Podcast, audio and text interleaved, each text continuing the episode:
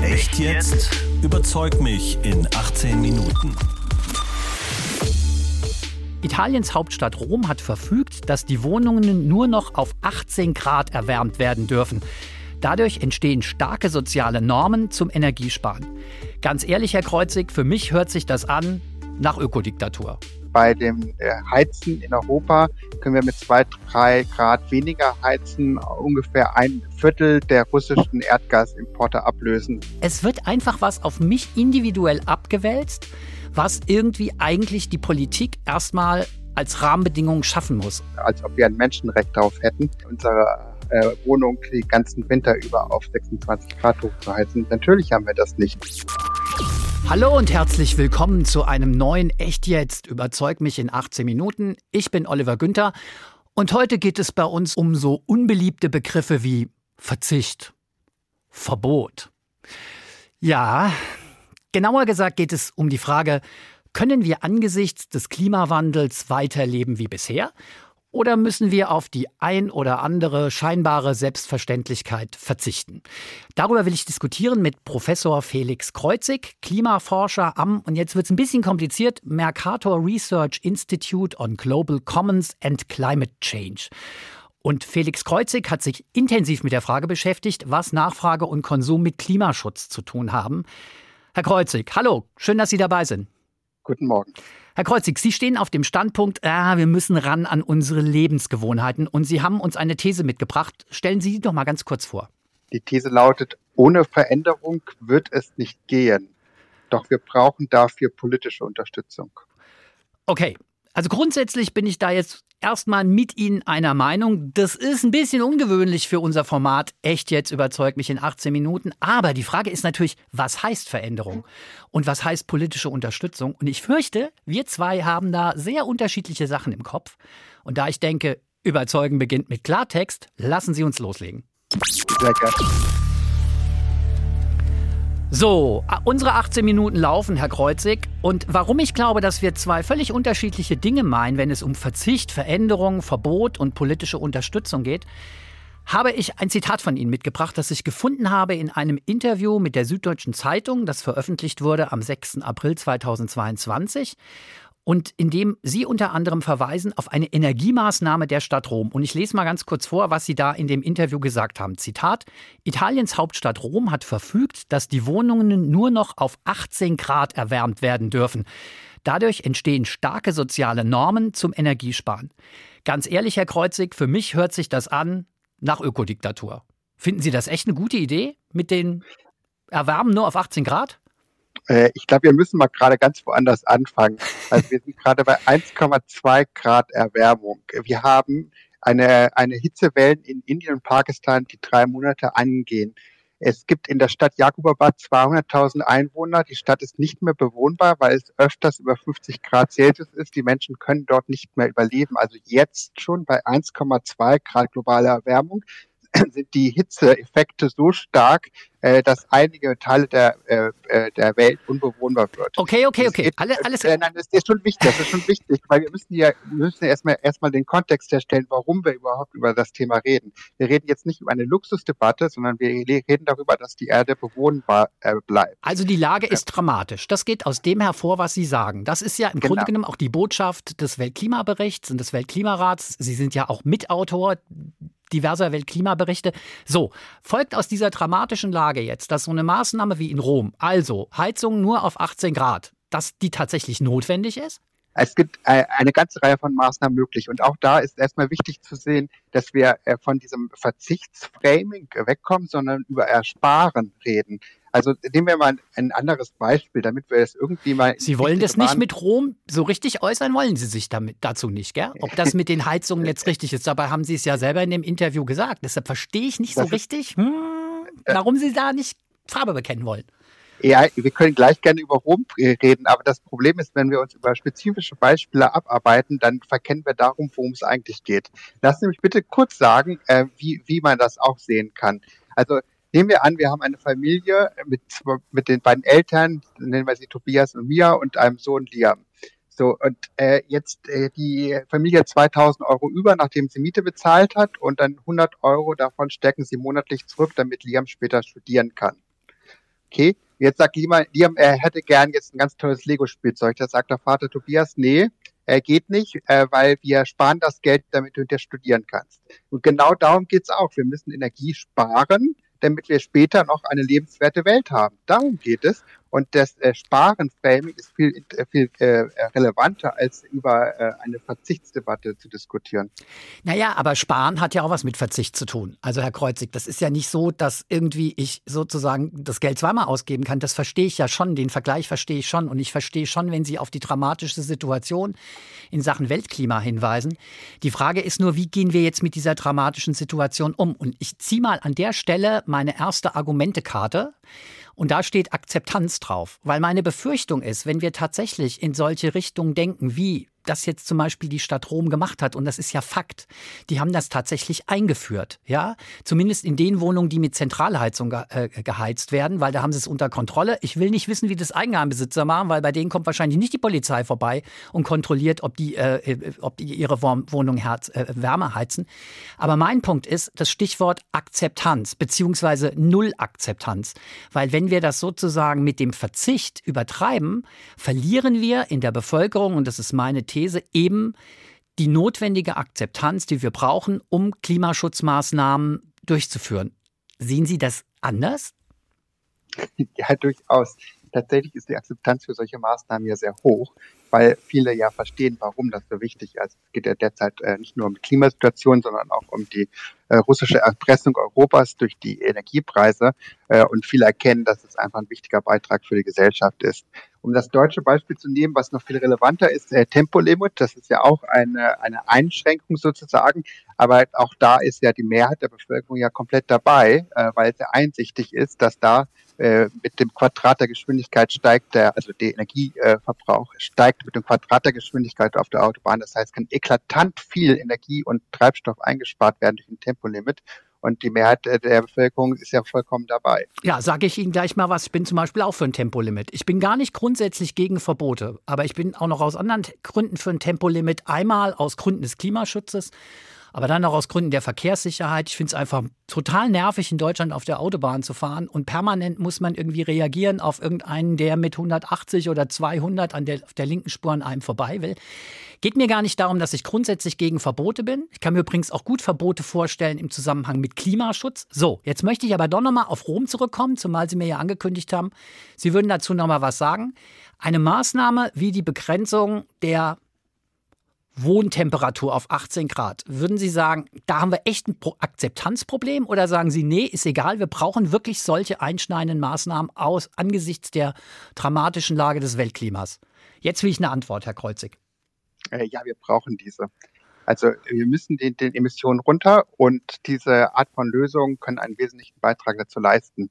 Um die Größenordnung klarzustellen, wir reden äh, bei dem äh, Heizen in Europa, können wir mit zwei, drei Grad weniger heizen, ungefähr ein Viertel der russischen Erdgasimporte ablösen, damit natürlich auch sofort die Inflation begrenzen. Also solche Maßnahmen sind tatsächlich effektiv äh, und insgesamt natürlich brauchen wir viele davon, sind diese wirksam, um in Richtung 2050 auch die Treibhausgasemissionen sehr relevant zu senken. Okay, wollte gerade sagen, Sie sagen Energieunabhängigkeit von Russland und Inflation. Das wäre jetzt nochmal ein anderes Thema als das, was wir hier haben, nämlich Klima. Aber da verstehe ich Sie richtig.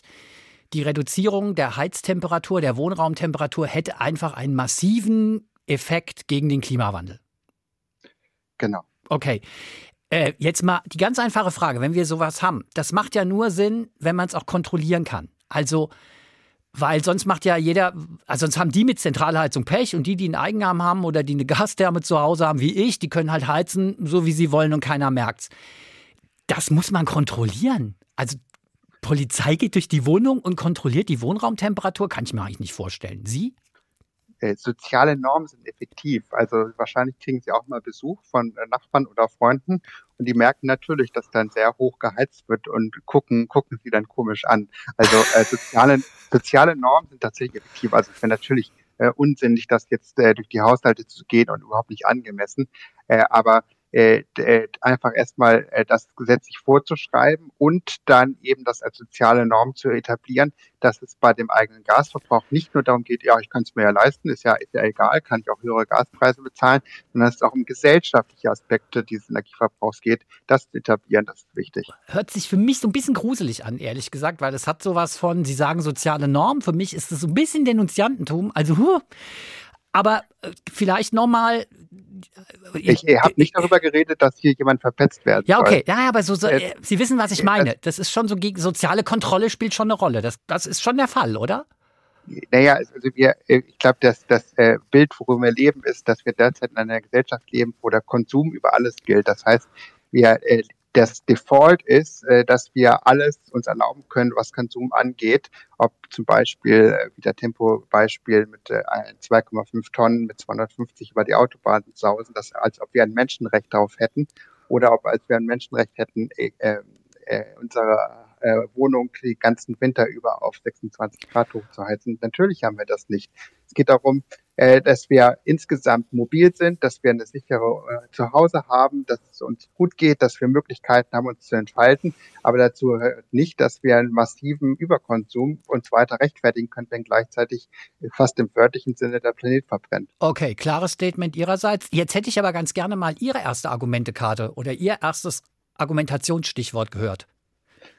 Äh, vielen Dank. Also äh, es gibt, ich würde das äh, Wort Infrastruktur nennen. Und zwar ah, das, okay. äh, das, das Beispiel Thermostat ist ein bisschen ein abwegiges Beispiel, weil die meisten meiner Beispiele, die be bedeuten eigentlich, dass es erstmal ermöglicht wird, äh, klimafreundlich zu leben. Also ich nenne ein, eine Sache, Fahrradfahren. Also es gibt 70 Prozent der Bevölkerung möchte gerne mehr Fahrrad fahren, aber äh, weniger als 10 Prozent tut das regelmäßig. Warum ist das so? Weil die Straßen unsicher sind. Und äh, hier gibt es die Möglichkeit, einfach dadurch, dass die Straßen sicher gestaltet werden, dass uns die Klima, das klimafreundliche Verhalten, nämlich in diesem Fall Fahrradfahren, überhaupt ermöglicht wird. Und deswegen das Stichwort Infrastrukturen. Es ist Aufgabe der Politik, sichere und gesunde Infrastrukturen zu schaffen, die eben das klimafreundliche Verhalten erst ermöglichen. Hilft mir aber nichts, wenn ich als Pendler, der zum Beispiel in Frankfurt arbeitet, irgendwie 57 Kilometer auswärts wohne, da hilft mir auch ein sicherer Fahrradweg nichts, weil den gibt es nicht. Ich kann nicht einfach mit dem Fahrrad zur Arbeit fahren, sondern ich brauche das Auto. Es gibt keine Alternative. Ja, Sie nehmen hier ein Beispiel, wo es nicht funktioniert, um das generisch abzulehnen. Darum geht es ja gar nicht. Darum, generisch dass, äh, ablehnen, das, das, gefällt mir auch. Dass, dass 60 Prozent aller Wege unter äh, oder acht Kilometer sind und äh, die mit dem Auto zurückgelegt werden. Das heißt, diese Art von Trips, die können natürlich mit dem Fahrrad oder zum Beispiel auch mit einem Elektrofahrrad ersetzt werden. Und das, äh, das ist da vielleicht äh, schon mein zweites Stichwort, das tatsächlich auch hat Gesundheitseffekte. Also wenn wir, äh, ich nehme zwei Hauptkategorien, also wenn wir uns mehr bewegen, äh, statt mit dem Auto fahren und wenn wir auch äh, weniger Fleisch essen, das sind zwei Möglichkeiten, dramatisch CO2-Emissionen einzusparen und gleichzeitig äh, steigt unsere Lebenserwartung damit und wir haben äh, auch ein gesünderes Leben. Das heißt, äh, das muss uns aber ermöglicht werden, denn wenn wir die ganze Zeit mit billiger Fleischangebote in allen Kantinen vor der Nase haben, und wenn wir die ganze Zeit äh, eine Infrastruktur haben, die es ganz, ganz schwer macht, irgendwie mit dem Fahrrad aus der Haustür zu kommen, dann äh, kann ich jetzt auch nicht sagen, äh, äh, dass es, äh, ich mache da niemand einen Vorwurf, äh, das will ich auch gar nicht, sondern es geht darum, dass viele überhaupt die Ermöglichung äh, dazu haben, ein solches Leben zu führen. Ich finde, ich war schon fast bei Ihnen, beziehungsweise ich bin an einem Punkt sehr bei Ihnen, nämlich wir brauchen politische Rahmenbedingungen, die auch, ich sage jetzt mal, ich benutze das Wort jetzt trotzdem mal, die das Verzicht auf zumindest mal Gewohnheiten ähm, überhaupt ermöglichen, äh, ermöglichen. Und das ist eigentlich auch mein Problem mit dieser Verzichts- und Verbotsdebatte. Ich habe keine Lust, meine Wohnung irgendwie auf 18 Grad runterzukühlen, wenn ich auf der anderen Seite sehe, dass die Politik auch in Deutschland nicht in der Lage ist, mal konsequent die Energieversorgung umzustellen von, fossiler, äh, von fossilen Energien auf erneuerbaren Energien. Mein Gefühl ist dabei, es wird einfach was auf mich individuell abgewälzt, was irgendwie eigentlich die Politik erstmal als Rahmenbedingungen schaffen muss. Und deshalb habe ich auch mit diesen, mit solchen, ich sag jetzt mal, äh, Regelungen wie jetzt zum Beispiel äh, Heizung runterdrehen, das verstehe ich, dass das klimatisch einen Rieseneffekt hat, einen großen Effekt auf den Klimawandel hat. Aber ich habe das Gefühl, das ist so, da wird die Verantwortung zu mir rübergeschoben.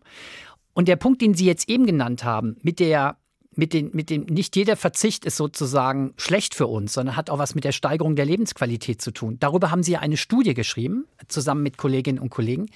Und das ist auch etwas, wo ich mich ehrlich gesagt so ein bisschen geärgert habe. Also Stichwort Fleischkonsum, ja. Da sagen Sie ja, wenn wir weniger Fleisch essen, ist das gesünder für uns, auch als Individuum gesünder für uns, hilft nicht nur dem Klima, sondern es, steigert auch unsere Gesundheit, unser Wohlbefinden. Ja, stimmt, aber für mich ist halt doch Lebens Qualität halt doch Fleisch essen. Und ich mache halt manchmal auch Sachen ganz gerne, die irgendwie, ja, vielleicht auch ungesund sind oder die irgendwie zumindest nicht so super vernünftig sind. Und das finde ich irgendwie hm, so ein bisschen Etikettenschwindel, wenn man das so versucht, so umzudrehen. Ja, nicht jeder Verzicht ist ja schlecht für uns, sondern mancher Verzicht tut uns ja auch gut.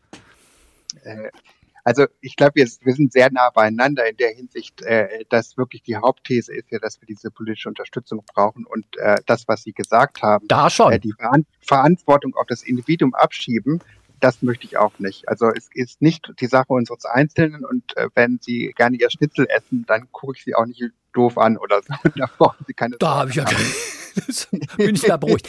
Nee, aber das aber ist so ein bisschen mein nein, zweites, das ist auch, nee, möchte, nee, ich möchte aber noch ein Missverständnis aufräumen. Also, äh, warum essen wir denn so viel Fleisch? Weil es uns aufgedrängt wird. Und zwar, ähm, äh, es gibt ein in der Psychologie bekanntes Phänomen, dass die Gerichte, die wir auf der Speisekarte im Restaurant und der Kantine zuerst sehen, dass die statistisch häufiger gewählt werden. So was bedeutet das, wenn wir jetzt äh, statt den Fleischgerichten da ein leckeres äh, pflanzenbasiertes Gericht haben, vielleicht einen Curry oder so, dann nehmen wir das öfter. Und wenn Sie noch einen Schnitzel wollen, dann finden Sie das auch auf der fünften Seite der Speisekarte. Also es geht also gerade nicht, nicht um das Verbot. Wenn es das wichtig ist, dann haben Sie die Möglichkeit dazu. Aber trotzdem werden auch Sie häufiger ein anderes Gericht nehmen und äh, das wird auch okay sein. Da kommt meine zweite Stichwortkarte ins Spiel und da steht ganz dick drauf Bevormundung. Sorry, das ist für mich Bevormundung. Also erstens mal prophezei ich Ihnen, also wenn das bei Ihnen funktioniert, das Schnitzel steht erst auf der fünften Seite und Sie nehmen was, was auf der ersten Seite steht, wunderbar. Bei mir funktioniert es nicht. Ich habe es übrigens mal über Pfingsten ausprobiert, weil ich ja das schon gelesen hatte, dass Sie der Meinung sind. Das ist für mich völlig irrelevant. Also man könnte, wenn man es so macht, dass man Fleischgerüchte nur noch dünn druckt oder kleinere Schrift, eventuell, ja.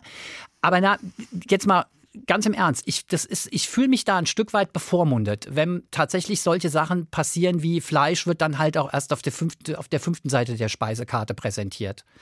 Und da merke ich, gibt es, und jetzt sind wir wieder bei dem Thema Akzeptanz, da merke ich ein so, da merke ich so einen inneren Widerspruch. Da so, wird auch so in mir der Rebell geweckt und ich sage, nee, da habe ich keinen Bock. Da mache ich nicht mit. Ja, und deshalb bin ich ausgesprochen skeptisch, was solche Maßnahmen angeht. Äh, das Witzige ist ja, ist es gar nicht möglich, äh, nicht solche sogenannten Entscheidungsrahmen, Choice Architectures zu haben. Also ich könnte ja genauso gut sagen, äh, ich fühle mich total bevormundet, dass die erste Seite der Speisekarte immer Fleischgerichte ist und ich bis zur zehnte Seite blättern muss, um die vegan zu finden. Kann ich genauso der sagen. Der Punkt geht an Sie, ja. Mit der genau der gleichen Argumentation.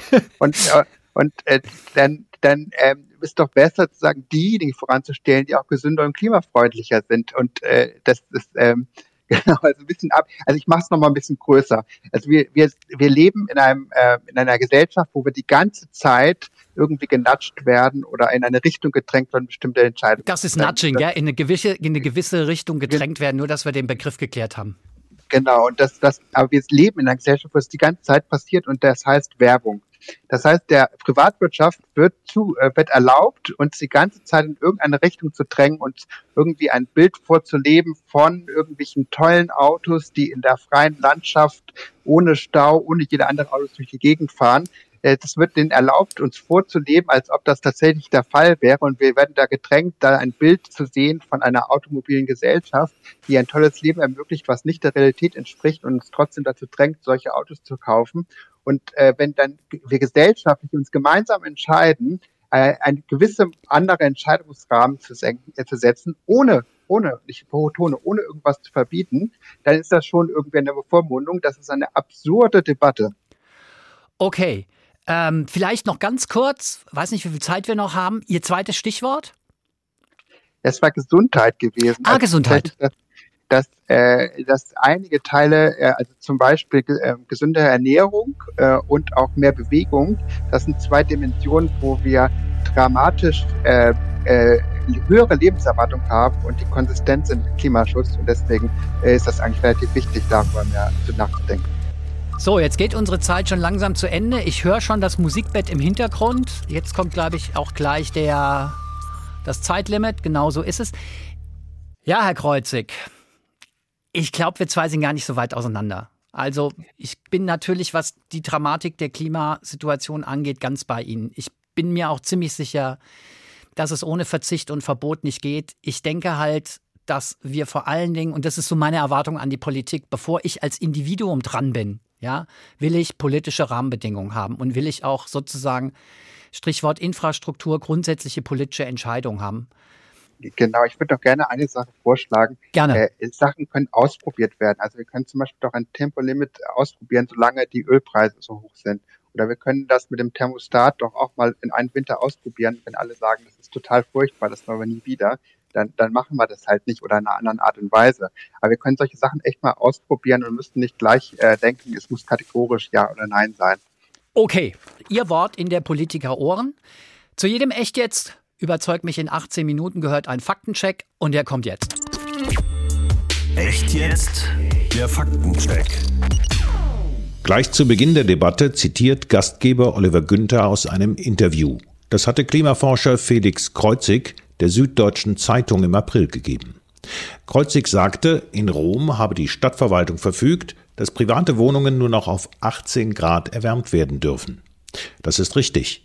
Die Verfügung ging allerdings noch weiter. Alle öffentlichen Gebäude in Rom, also auch Schulen oder Verwaltungsbüros, wurden einbezogen.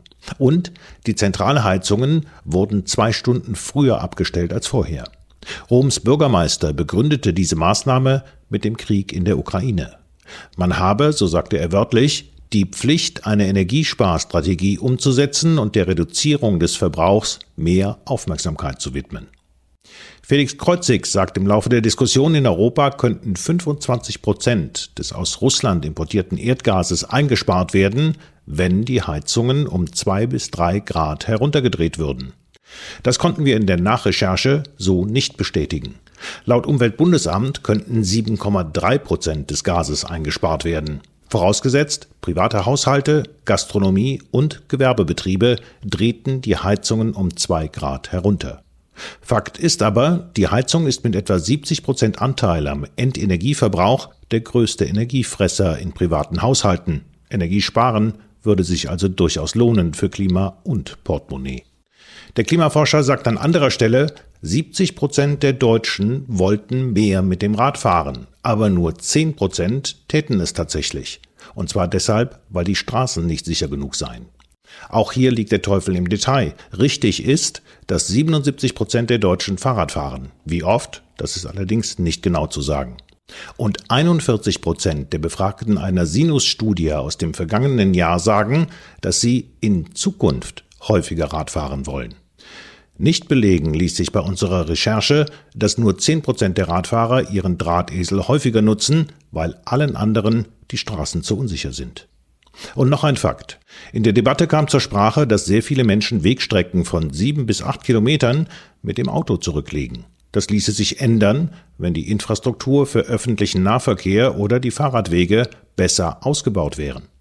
Richtig ist, Forscher haben ermittelt, dass mehr als 60 Prozent der Autofahrten in Deutschland unter 10 Kilometer lang sind. Jetzt wollen wir wissen, was meinen Sie? Weniger heizen für den Klimaschutz? Unsinnig oder notwendig?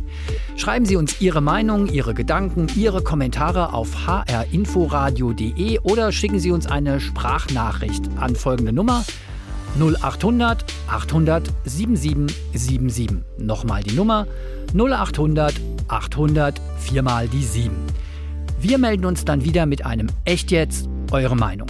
Das war's für heute. Mein Name ist Oliver Günther. Echt jetzt?